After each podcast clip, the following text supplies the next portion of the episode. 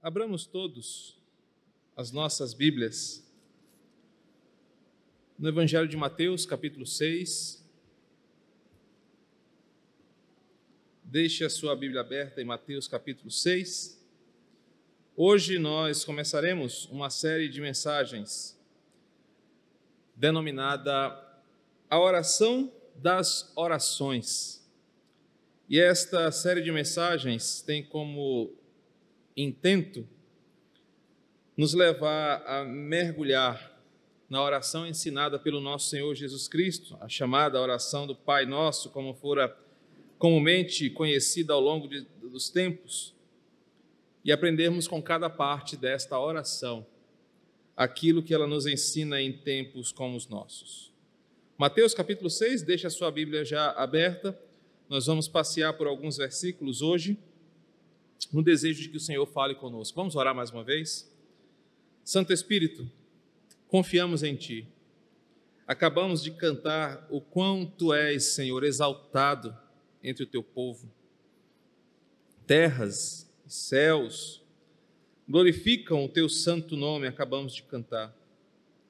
Queremos agora ouvir a voz desse Deus poderoso, que fala através da exposição da palavra. Fala com a Tua igreja, fala conosco e que tudo seja para a tua glória, em nome de Jesus. Amém. Meus queridos, se teve uma coisa que a pandemia nos mostrou, foi o seu poder de nos levar a uma necessidade de oração. A pandemia nos mostrou como nós cristãos, fala uma parcela de cristãos, necessitamos de orar passamos a dar importância à vida de oração em dois aspectos distintos. Algumas pessoas passaram a orar mais pela necessidade crescente de proteção e de esperança, tendo em vista que as políticas de segurança sanitária federal estão desordenadas, que não temos muitas expectativas promissoras nos últimos tempos. Alguns crentes passaram a orar mais pedindo para Deus proteção, pedindo para Deus esperança. Perceberam que se não for Deus, nós não teremos saída nesta pandemia. Outros passaram a orar mais pelas feridas que essa pandemia causou em algumas famílias. Muitos passaram a orar por consolo, por respostas, por amparo, por suporte divino nas dores que essa pandemia causou.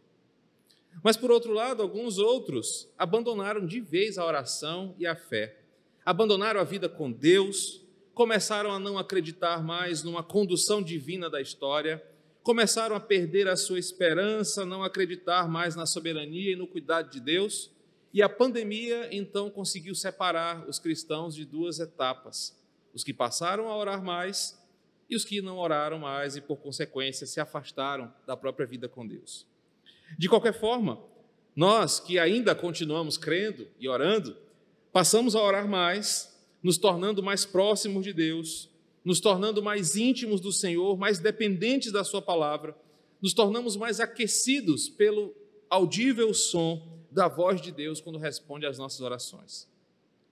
Por outro lado, alguns crentes esfriaram tanto na vida de oração que abandonaram a vida com Deus, apostataram da fé, renunciaram aquilo que criam ou que creram no passado.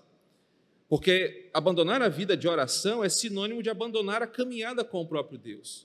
Você não fala, você não ouve, você não se relaciona, você abandona a vida com Deus. E quando eu afirmo que abandonar a vida de oração é sinônimo de abandonar a vida com Deus, eu falo isso pautado em algumas verdades bíblicas. A primeira delas é que orar é derramar de modo sincero consciente, afetuoso o coração e a alma para com Deus, esperando que Ele nos ouça. Quem ora se torna mais íntimo de Deus, cresce no seu relacionamento, porque de forma sincera, consciente, afetuosa, escancar o seu coração e a sua alma para Deus e espera dele uma resposta. Isso é relacionamento. Orar é invocar a companhia, e a presença de Deus para participar conosco das nossas lidas diárias, dos exames que vamos fazer no hospital, as provas que vamos fazer na faculdade, as conversas que teremos com o nosso cônjuge. Orar é invocar, chamar Deus para perto, é caminhar com Ele. Orar envolve uma consciência e uma certeza profunda e sensível de que Deus existe e de que Ele é poderoso. Porque se Ele não existir, ou se Ele não tiver poder, para que, que eu vou orar para Ele? Orar é caminhar em intimidade com o Senhor. E por fim, oração é render o coração a Deus. É dizer assim: Senhor, eu estou te pedindo porque eu não sei como fazer. Eu estou te pedindo porque eu não sei como agir. E às vezes, entre lágrimas, suspiros, gemidos, nós abrimos o nosso coração e dizemos: Senhor, vem nos atender. Por isso, a pandemia trouxe para nós esse aspecto na vida cristã. Crentes foram tão esmerilados, atritados ali pelas situações, que se apegaram mais a Deus em oração. E nessa caminhada com Deus, muitos cresceram na fé. E estão de pé hoje, passados mais de um ano e quatro meses de pandemia, não porque acreditam no governo federal, não porque acreditam na, no antigoverno ou em outra coisa assim, mas porque Deus tem sustentado o nosso corpo, a nossa fé, na certeza de que Ele tem respondido à oração do seu povo. Em virtude de tudo isso, nós percebemos que a pandemia então tem sido um instrumento de Deus. E precisamos aprender a olhar a situação ao nosso redor dessa forma. Deus está usando esta pandemia com o seu propósito e tem servido para testificar uma verdade dura para muitos aqui. A pandemia e suas tragédias e mazelas está nos levando a uma decisão. Ou nós amamos, confiamos e nos apegamos a Deus em oração, ou nós nos entregamos às tragédias ao nosso redor, às situações da vida presente e caímos na frieza e na apostasia. Quando pensamos em oração e como a oração ela nos traz para perto de Deus, podemos definir biblicamente a oração como um relacionamento pessoal, íntimo, que mantemos com o nosso Deus.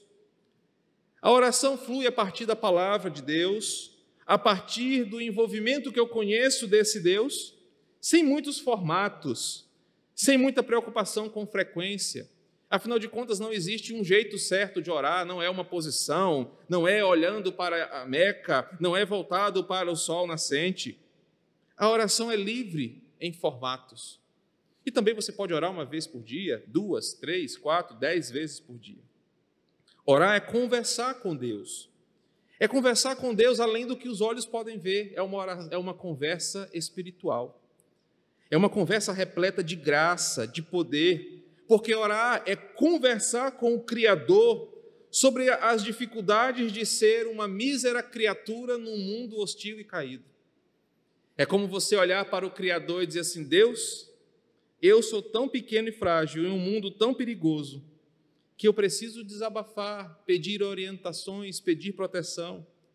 Por isso que orar envolve intimidade, envolve confiança, sinceridade e, acima de tudo isso, reverência. A pandemia nos trouxe tudo isso. Nos trouxe diante dessas situações tão horríveis que vemos em nosso país e no mundo inteiro, uma necessidade de apegar-nos em fé ao Criador diante das dificuldades que temos vivido, emocional, financeira e de, de saúde, e dizer assim: Senhor, eu posso até não te ver com os meus olhos, mas eu sei que o Senhor está aqui. A oração então me traz para perto de Deus e me dá forças para levantar no dia seguinte e continuar acreditando. O pastor Timothy Keller, norte-americano, diz assim: a oração é o caminho para experimentar o acesso e o amor paternal de Deus. É experimentar esse amor e esse acesso para deles se apropriar e sentir na nossa vida a força que vem desse Deus que cuida de nós. Podemos crer que confiar é o caminho que me leva para uma vida de oração. Eu só oro a Deus porque eu confio nele. Eu só oro a Deus porque eu confio que Ele existe, senão eu estaria falando sozinho. Deus cuida tão bem da nossa vida, Deus cuida tão bem do que é seu, Deus mostra todos os dias que as coisas cooperam para um plano que ele executou que terminará em glória. Nós aprendemos isso hoje pela manhã. Por isso, quando nós oramos, nós temos certeza de que nós estamos falando com um Pai poderoso que tem tudo sob seu controle, tudo sob seu poder. Orar é uma dádiva, é uma bênção que todo verdadeiro crente deveria amar. Você não deveria ter um amor maior na sua agenda do que o tempo dedicado à oração e a falar com o seu Criador. Infelizmente, a pandemia, a rotina, os nossos desejos do coração tornam a oração um apêndice da nossa agenda. Nós oramos quando dá, nós oramos se der tempo, nós oramos sem ter esse envolvimento, esse nível de profundidade. Mas a oração para a vida do crente deveria ser algo tão maravilhoso que nós deveríamos desejar tanto orar, que nós seríamos reconhecidos onde quer que estivéssemos, como homens e mulheres de oração. Porque é pela oração que nós acreditamos que o Senhor tem um propósito para tudo isso. Por não acreditar assim é que muitos crentes apostataram, se desviaram, perderam a esperança, se entregaram ao medo. Eu começo essa nossa reflexão apresentando o que, era uma, o que é uma vida de oração, para que você entenda que orar é uma dádiva de Deus dada ao seu povo, porque pela oração nós temos um canal aberto de livre acesso a esse Deus que está com os ouvidos inclinados para ouvir o seu povo. Só que tudo isso tem um custo, e não é um custo financeiro.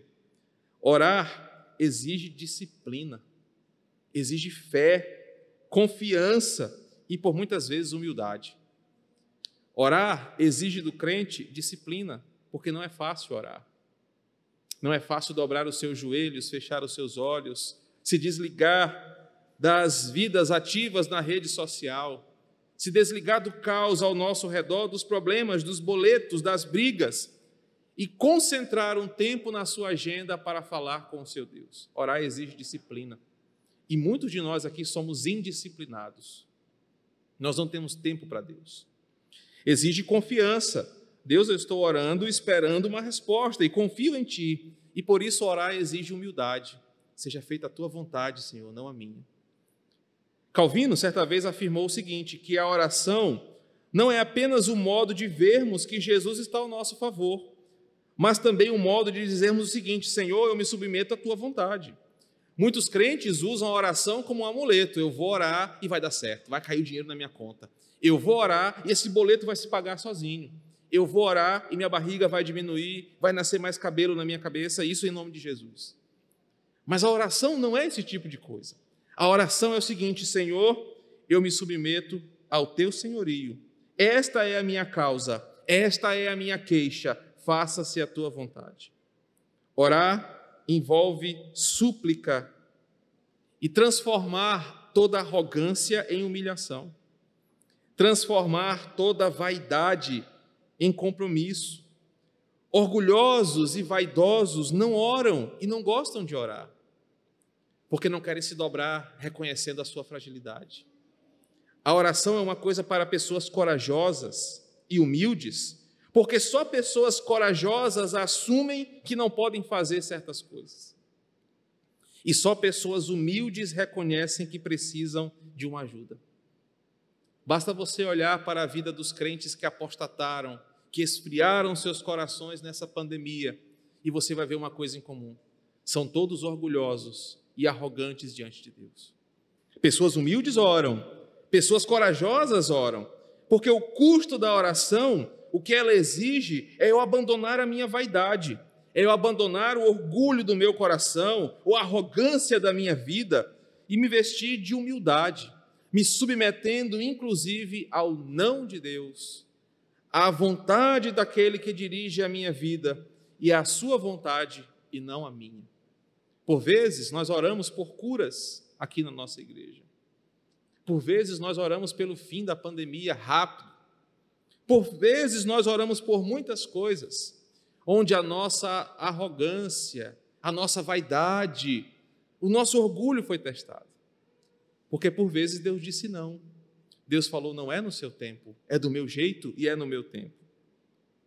Queridos, por ser algo tão cheio de graça, a nossa natureza caída sequer sabe como orar. Por isso que Paulo diz em Romanos 8, 26, que nós precisamos do papel imprescindível do Espírito Santo intercedendo por nós. Sem ele, nós não desfrutaríamos sequer da riqueza, dos benefícios e da glória da oração. Por isso que a oração depende do Deus Espírito, é feita em nome do Deus Filho, na confiança e na vontade do Deus Pai.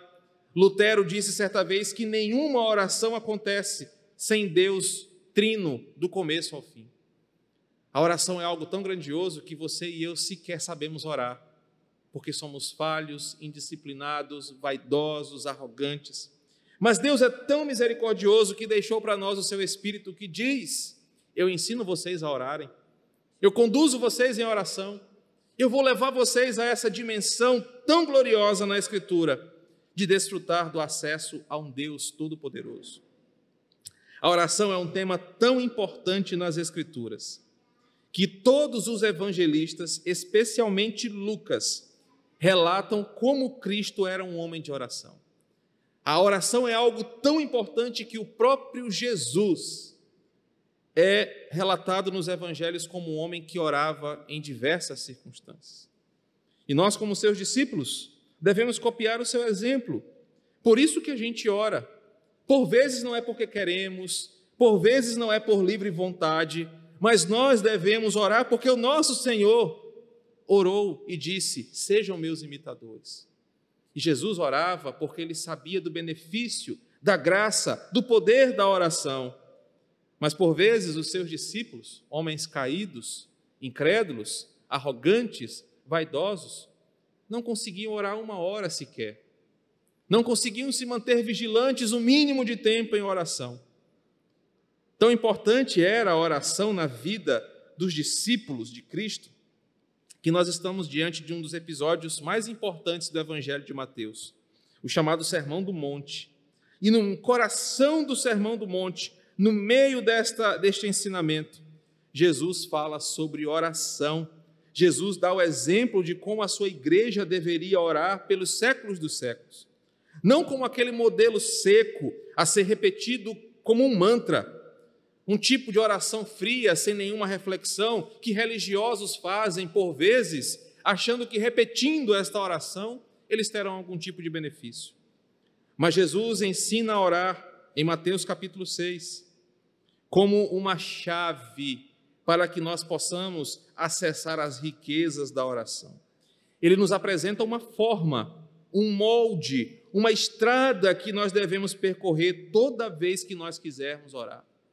O que Jesus ensina é o seguinte: a oração é uma dádiva, a oração é uma bênção.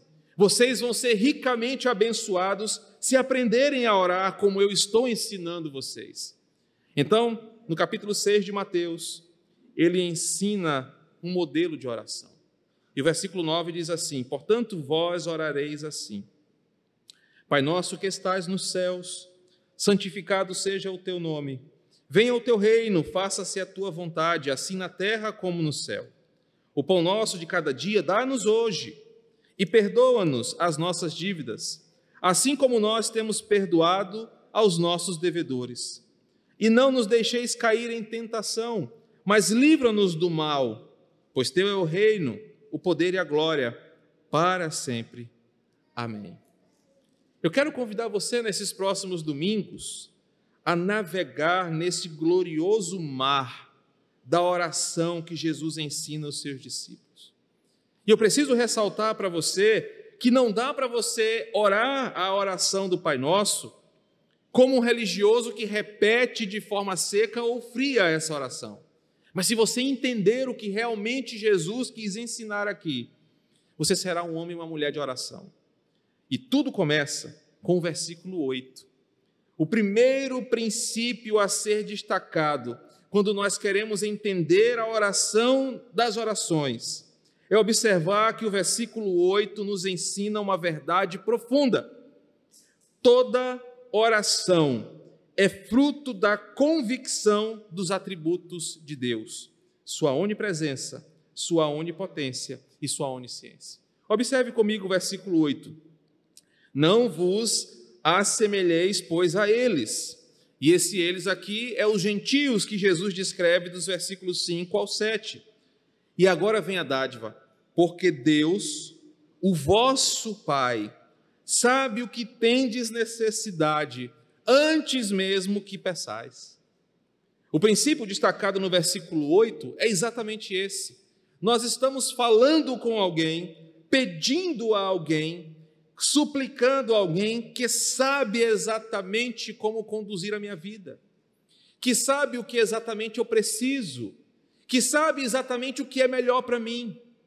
É alguém que tem todo o poder para fazer o que bem quer. É alguém que está em todos os lugares e por isso ele vê a minha vida como um todo. É alguém tão conhecedor de todas as coisas, que sabe o que é melhor para mim hoje, mas também daqui a alguns anos, como fruto desta oração que eu faço hoje. A oração do Pai Nosso, a oração das orações, a oração do Senhor, só pode fluir quando crentes como eu e você somos diferentes dos ímpios, do versículo 5 ao versículo 7. Eles não creem no soberano Deus, eles não têm controle sobre a sua fé. O ímpio, ele não crê que Deus controla tudo, ele não crê que Deus é o seu pai de amor, ele não crê no caráter perfeito e santo de Deus.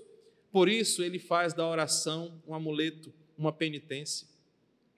Não é à toa que na teologia católica romana, orar ou rezar é uma penitência, é um peso, é uma coisa que você faz para pagar os seus pecados, para purgar a sua culpa. O ímpio não tem a dádiva da oração, o ímpio não fala com seu pai, o ímpio fala com o vazio, ele repete mantras que ele não conhece a profundidade. Por isso, o versículo 8 nos ensina que para começar a orar, eu preciso acreditar em quem Deus é.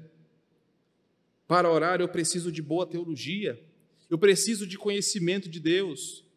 Jesus está ensinando no versículo 8 que a oração só vai ser aceita por Deus quando e somente quando aquele que orar, ore sabendo para quem ele fala e com quem ele fala. Ah, Deus só ouve a oração quando a oração se encaixa no padrão bíblico de quem é Deus, o que ele pode fazer, onde ele pode estar, quem ele é.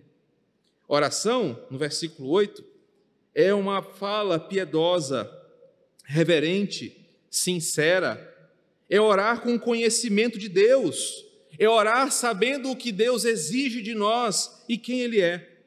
É só após o princípio do versículo 8 de orar como convicção da pessoa de Deus, é que acontece o versículo 9.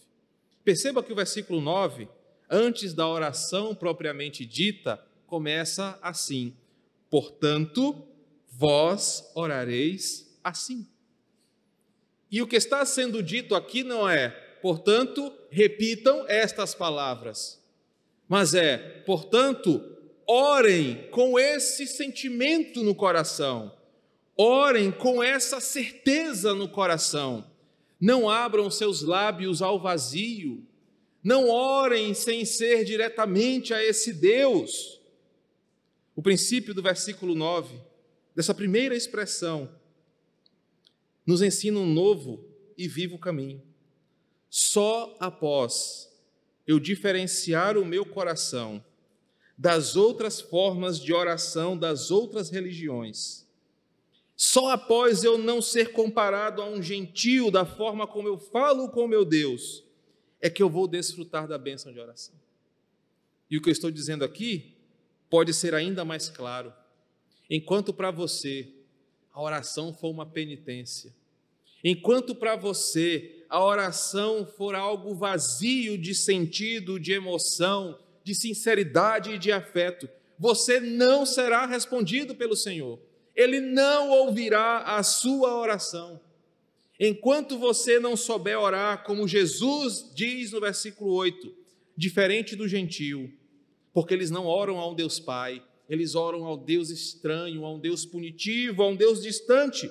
Eles não, eles não conversam com amor, eles pagam penitência. Eles não conhecem a soberania de Deus, os seus atributos. E eis o porquê muitos crentes não recebem respostas das suas orações. Eles oram ao Deus que não conhecem biblicamente. Eles oram ao Deus que eles criam nos seus corações. Olha, eu vou orar para Deus te matar, viu? Porque tu quis me bater hoje, tu vai ver, tu vai morrer. Eles não conhecem esse Deus. Eles criam um Deus no seu coração. Não, irmã, Deus vai me curar. Minha irmã, eu conheço meu Deus. Deus não deixa. Ele tem até uma música que alguém canta: Deus não rejeita oração, oração é alimento. Nunca vi um justo sem resposta. Aí eu falo, ah, miserável, então tu nunca leu a Bíblia. Nós criamos uma imagem de Deus no nosso coração e oramos para esse Deus estranho. Esses crentes que nunca recebem respostas é porque eles oram por coisas que Deus não se habilitaria a fazer. Eu vou orar para Anderson morrer porque eu quero ocupar o lugar dele ali na mesa de som, na tecnologia. E ele já está velho, ele parece ser doente assim, então eu vou orar para Deus levar ele. Brincadeira, viu, Anderson? Eles oram, por vezes ofendendo a Deus, de, de, desagradando a santidade, por vezes ofendendo a Deus. Senhor, eu determino. Senhor, eu exijo. Senhor, eu não aceito. Senhor, sou eu que estou orando faça-se a minha vontade. Orações assim, Deus nem se digna a ouvir. É como um zumbido de mosquitos inconvenientes em seus ouvidos. O versículo 9 começa: Portanto, vocês orarão assim. Não é sobre uma repetição, mas uma condição do coração. Vocês, meus discípulos, orarão diferente dos ímpios. Vocês orarão com amor, com afeto, com sinceridade, com compromisso, com obediência, com humildade, com submissão. Vocês falarão comigo e não com estátuas, não com ídolos, não com vocês mesmos. Vocês falarão com Deus todo Criador. E somente após você conhecer o versículo 8 é que você pode orar o Pai Nosso. Somente após entender o que o versículo 8 está dizendo. Portanto, não se assemelhem com eles é que nós vamos aprender a orar no versículo 9. E a oração de Jesus começa com uma simples expressão: Pai Nosso. E eu vou me deter apenas a esta expressão essa noite. Jesus inicia a oração das orações escancarando uma verdade que só crentes sabem e podem desfrutar. Deus é nosso Pai e nós temos um relacionamento familiar com Ele. Tal fato era inconcebível para a realidade religiosa dos dias de Jesus.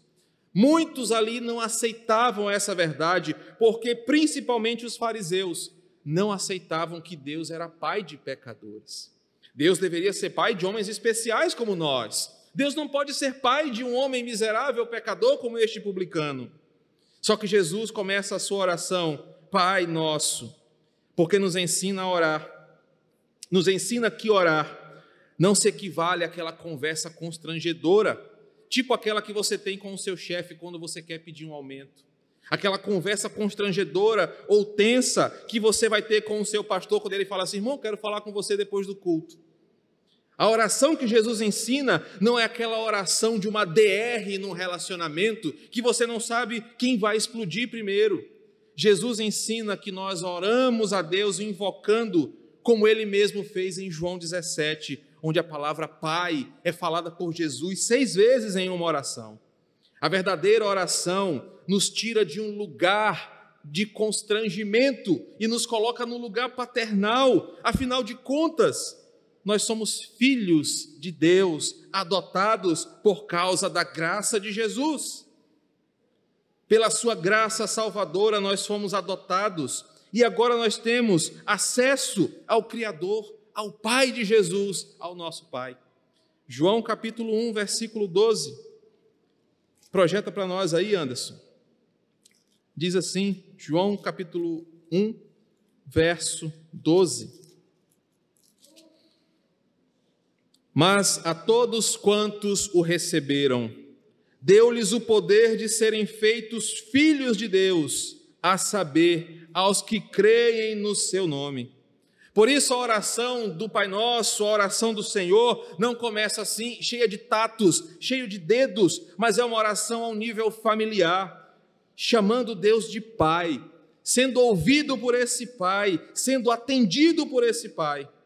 Mas um detalhe importante aqui, que chamar Deus de Pai é uma exclusividade dos crentes, dos discípulos. Outras pessoas que não são de Cristo não têm essa opção, não têm essa bênção, pois quando oram, Deus sequer ouve as suas preces arrogantes, egoístas, cheias de si e cheias de mentiras. Deus não é pai de todos, Deus é pai dos seus filhos. Os ímpios oram a Deus como um criador soberano, os crentes oram a Deus como um pai de amor. Quando o ímpio ora, ele se depara com o Criador que está prestes a vir acertar as contas contra ele. Mas quando um crente ora, ele tem acesso a um pai amoroso, a um pai que é daqueles que converteram seus corações a eles. Nós que somos salvos em Cristo Jesus é que somos filhos de Deus. Os ímpios são chamados na Escritura de filhos do diabo. Por isso, Deus não é pai de todos. Deus é pai dos seus filhos. E apenas aos seus filhos ele dá o direito de chamar de pai.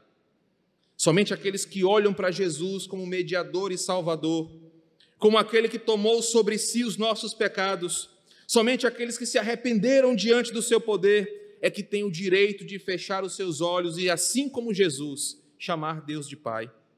Claro, isso implica em algumas verdades e algumas delas constrangedoras. Primeiro, por sermos filhos de Deus, nós somos verdadeiramente amados por Deus. Isso é um privilégio, porque é um amor que difere de tudo que você conhece. O amor que a sua esposa, o seu marido, o seu filho, a sua mãe ou o seu pai tem sobre você não se compara ao amor que Deus tem por você. Por você ser filho adotado de Deus, você carrega o seu sobrenome.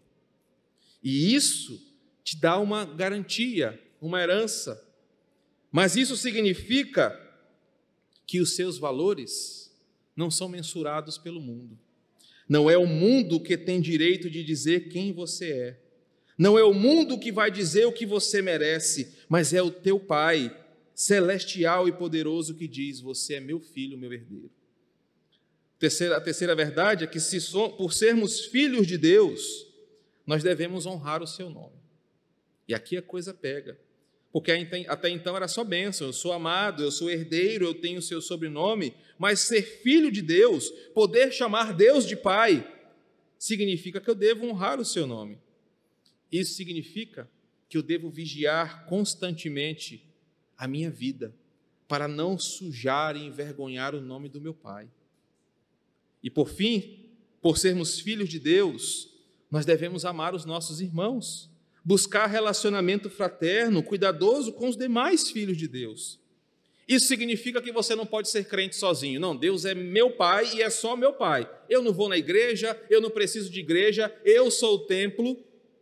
Se Deus é o teu pai, saiba que ele tem muitos filhos. E por sermos filhos de Deus, nós devemos amar os nossos irmãos, nos relacionarmos com ele com eles. Você não pode ser crente sozinho, você não pode ser crente isolado, distante da igreja, pois é na casa de Deus que o pai reúne os seus filhos, numa grande reunião familiar, onde lá, nesse lugar, os filhos adoram ao pai. Chamar Deus de Pai Nosso, como a oração começa, também nos leva para o outro lado, a pensar na figura do Pai. Se o primeiro argumento é só chama Deus de Pai quem é filho, e por ser filho eu sou amado, eu sou honrado por Ele, eu devo honrar o seu nome. Chamar Deus de Pai me leva a pensar quem Ele é. E o argumento inicial é que Deus é Pai apenas dos seus filhos. No Antigo Testamento, não existe muita alusão a Deus como um pai, a paternidade divina. Poucas vezes você vê isso. Os judeus não foram ensinados ao longo das épocas a ver Deus como um pai. Eles viam Deus como um senhor, uma relação distante, cheia de obrigações e ritos, mas não uma relação familiar. Cristo vem e inaugura uma nova realidade para a sua igreja. Aquilo que o mundo não viu durante tempos, Jesus apresenta aos seus discípulos.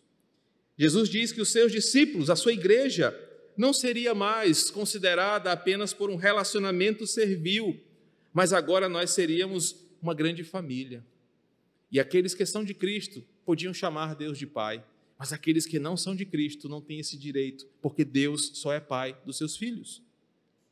Claro, Jesus escandalizou os fariseus daquela época. Misericórdia, como é que Jesus pode falar isso? Talvez alguns de vocês estejam pensando isso de mim. Como é que esse pastor tem a ousadia de falar que Deus não é pai de todos? Mas quando nós lemos as Escrituras, João capítulo 1, versículo 12, como acabamos de ler, diz que só são filhos de Deus aqueles que se convertem a Cristo. Gálatas capítulo 5 também nos mostra isso. Deus é Senhor sobre todos, Deus é juiz sobre todos, mas Ele só é Pai dos seus filhos. E a consequência de andar com Jesus é conhecer este Pai que é escondido de muitos neste mundo que viajam distante do Senhor. Uma característica que Deus só revela aos seus eleitos, ele é nosso pai adotivo.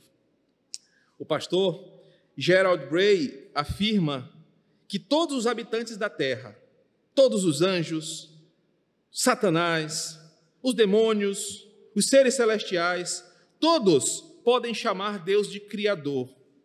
Entretanto, só os salvos em Cristo podem chamar Deus de Pai. Deus só é Pai dos seus filhos. Uma segunda verdade que essa oração me revela é que Deus é Pai e não é mãe. Por que, que a oração começa com o Pai Nosso e não nossa grande mãe, Mãe Nossa? Recentemente, a nossa teologia está sendo influenciada pelas ondas sexistas que atacam o patriarcado dos tempos da Escritura. E um monte de crente vai na modinha de dizer que a Bíblia é muito patriarcal, muito machista. E dentre essas e outras tantas ofensas, querem mudar a própria figura de Deus. Não, Deus não é pai, Deus é uma grande mãe. Apesar de Deus não ser sexualizado, é verdade, desde o Gênesis, ele decidiu se revelar ao mundo em atributos masculinos e ponto final. Não é a sua militância sexista que vai mudar isso. Não é a sua compreensão sociológica da realidade que vai mudar isso. Para Deus pouco importa o que você pensa. Ele decidiu se revelar dessa forma. E embora algumas vezes, é verdade, bem poucas, ele traga indicações de um toque feminino no seu relacionamento, Deus quis ser visto pela forma masculina. Isso se deve, claro, à idolatria do mundo antigo, onde as grandes religiões mundiais usavam o corpo feminino para orgias, para prostituições cultuais. O corpo feminino, infelizmente, foi objetificado desde o mundo antigo, e Deus não queria que a sua imagem fosse confundida com o corpo feminino, que infelizmente era usado para sodomias. Um outro argumento importante é que Deus quis ser chamado de pai e não de mãe por uma lógica que muitos, muitos tendem a não aceitar. Se Deus tivesse se apresentado como mãe, como seria possível a encarnação de Cristo? Como ela, essa deusa, a mãe nossa, e Maria teria um filho? Jesus teria duas mães, uma divina e a outra humana? Ou como é que essa deusa iria fazer? Ela ia então ela engravidar de um homem humano? Deus decidiu ser pai e não mãe, porque o seu filho encarnaria num ventre feminino e desde que o mundo é mundo, apenas mulheres engravidam. Deus é pai e não mãe, porque o seu filho não teria duas mães, mas teria uma mãe humana e um pai divino, por isso ele é o Pai Nosso. Um outro argumento que explica por que Deus é o Pai nosso é porque se Deus fosse mãe, quem seria a cabeça deste relacionamento? Uma vez que biblicamente ele disse que o marido é o cabeça da família, se Deus fosse mãe, quem seria o seu cabeça? Então, por mais que a sua ideologia de gênero esteja me amaldiçoando de todas as maneiras nesse momento, jamais Deus se dobrará à sua ideia sexista. Deus é o Pai nosso, Ele é o Pai. E um último argumento que você precisa considerar é que nós temos uma noção equivocada de quem são os pais. Porque nós vivemos uma geração de famílias disfuncionais, pais fracos, inúteis, passivos, agressivos, abusadores, maricas. Esse é o tipo de pai que o mundo idealiza. Deus não deve ser comparado com esse tipo de pai. Nenhum pai biológico pode ser comparado com o tipo de pai que Deus é. Sabe por quê? Porque na cultura antiga, a mãe tinha uma importância na vida da criança somente na sua primeira infância, nos primeiros anos da sua vida. Mas à medida que a criança crescia, era o pai que assumia o papel de protegê-lo, de ensiná-lo, de guiá-lo, forjá-lo, preparando para a vida adulta. Jamais foi papel de mães ou pedagogas forjar o caráter de uma criança. Era a figura do pai que ensinava o seu filho a enfrentar o mundo adulto e a vida dura do campo.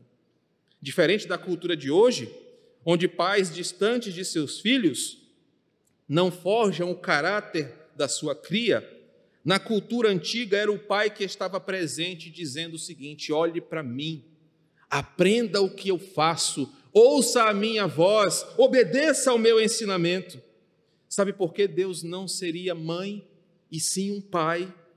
Porque Deus está dizendo para os seus filhos: ouçam a minha voz, olhem para a minha palavra, obedeçam ao meu comando.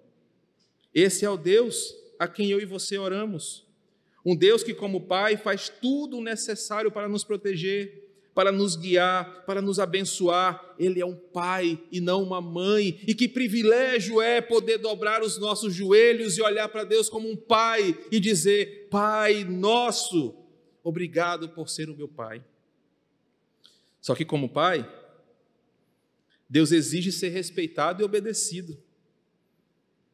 Deus exige que a sua voz seja temida, obedecida, reverenciada. Diferente desses pais frouxos de hoje que os filhos mandam neles, Deus não se dobra aos caprichos de meninos mimados. Ele é o Pai.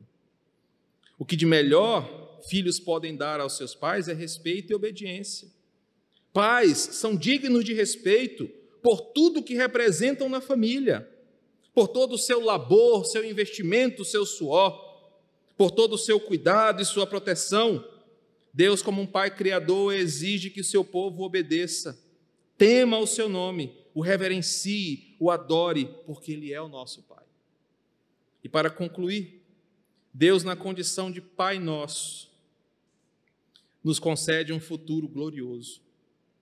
Assim como bons pais humanos preocupam-se em deixar boas provisões para o seu filho, seus filhos, bons pais ajudam no que precisam e realizam grandes sacrifícios para que seus filhos se deem bem na vida. O Pai nosso, todo-poderoso, nos tem dado todas as coisas para desfrutarmos das bênçãos aqui e na eternidade. Se pais humanos caídos, observa Mateus 7, versículo 11.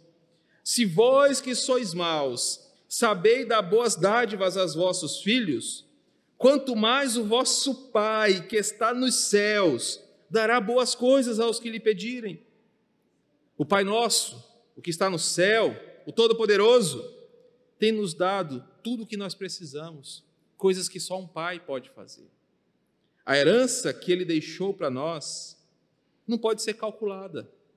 Ele nos deu toda a certeza para um futuro glorioso. Ele nos deixou uma herança, ele nos deixou todo o provimento que nós precisamos. Ele é o dono de todo o ouro e de toda a prata. Ele mesmo quem disse que nós reinaríamos com ele nos ares.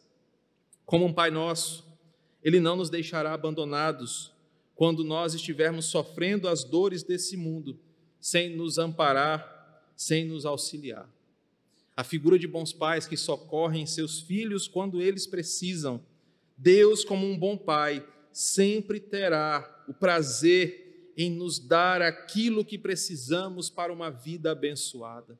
Deus é um Pai amoroso, próximo, não é um Senhor frio que não tem nenhum compromisso com você. Deus ser o Pai nosso é uma das primeiras grandes bênçãos revelada nesta oração. É uma bênção que só crentes, só filhos, só herdeiros desfrutam.